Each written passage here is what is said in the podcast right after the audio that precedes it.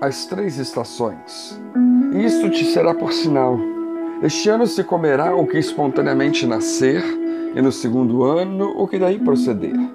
Mas no terceiro ano, porém, semeai e colhei, plantai vinhas e comei seus frutos. Isaías 37, 30.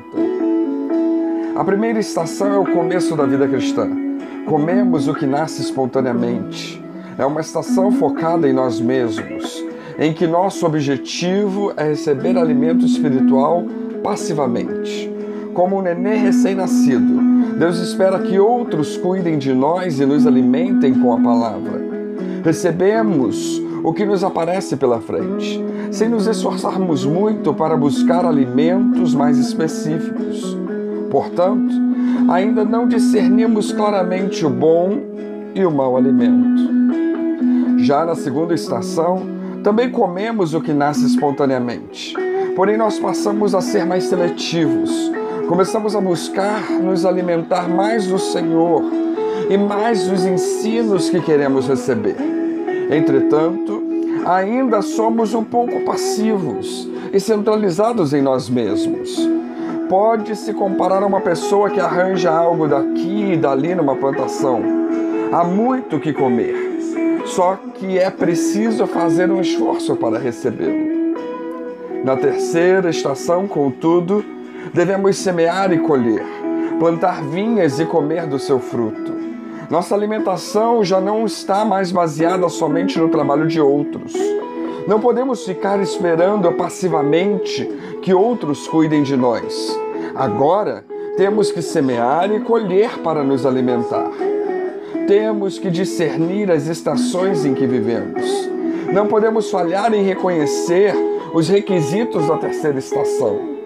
Comentários como: Ah, o pastor não prega mais como fazia antes. Ah, as palestras dos professores são tão entendiosas. Ah, já não consigo me alimentar como antes. Ah, não consigo sentir as mesmas experiências do começo do cristianismo. Isso tudo são provenientes das falhas em discernir as estações ou da nossa acomodação nas duas primeiras estações. Devemos reconhecer que agora a alimentação depende mais do nosso próprio semear e colher. A recomendação bíblica era para plantar vinhas, isto é, produzir mais fruto do que podemos consumir produzir mais fruto do que podemos consumir. Hum, que interessante isso. Devemos de tal forma para que possamos dar a outros. Podemos e devemos comer do seu fruto, mas o enfoque é os outros e não nós mesmos. Uma pessoa não come de sua vinha sozinha. A recusa a semear e colher pode significar morrer de fome, morrer espiritualmente falando, ou mesmo o abandono da fé. Poderá se transformar em um mendigo espiritual em frente à mesa dos outros. Sabe como acontece com os mendigos espirituais? Eles vão de pessoa a pessoa, esvaziando o recurso que essas pessoas têm sempre estão bravos com o que os alimentaram propriamente, os quais nunca se satisfazem totalmente, culpam os outros pela sua situação, dizem que os outros nunca foram capazes de ajudá-los e que eles não têm como se virar. E depois de poucos meses à mesa de outros, abandonam e vão para outro, deixando aqueles que os alimentaram exaustos e sem paciência. Em qual situação, em qual estação estamos agora? Se estivermos na primeira ou na segunda estação, lembremos-nos que Deus as planejou como um tempo especial de receber. Recebamos a plenitude do que Deus tem para nós agora e armazenemos sementes espirituais para a estação que estiver seguinte. Mas, se estivermos na terceira estação, atentemo-nos, pois chegou o tempo de semear e colher. e o de dar o que Deus tem nos dado. Andamos entediados ou sentimos dificuldades em encontrar ensinos que nos abençoe? Pode ser que nada esteja errado conosco. Pode ser que entramos na estação na qual, para sermos abençoados, precisamos abençoar outros.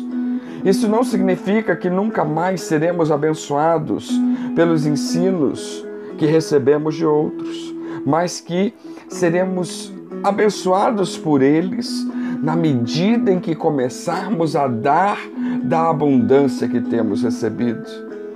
Mateus 10, 8 nos diz: curar enfermos, ressuscitai mortos, purificai leprosos, expeli demônios. De graça recebestes, de graça dai. Ou as palavras de Lucas 6,38: Dai e dar-se-vos-á. Boa medida, recalcada, sacudida, transbordante, generosamente vos darão. Porque com a medida com que tiverdes medido, vos medirão também. Lembremos-nos de buscar ao Senhor. Ele sempre nos dará direção na medida que o buscarmos. Ele deseja que semeemos e que colhamos muito mais do que nós desejamos. Cumprir o nosso chamado é importantíssimo. Importantíssimo, primeiramente, para Deus que nos escolheu e conta conosco. E importante também depois para os outros que se beneficiarão da nossa fidelidade e dedicação. E importante também para nós mesmos que aprenderemos que mais feliz é dar do que receber. Em qual estação estamos agora? Que o Espírito Santo nos ajude a discernir e nos ajude a desfrutar do melhor momento de Deus para as nossas vidas. Que Deus nos abençoe.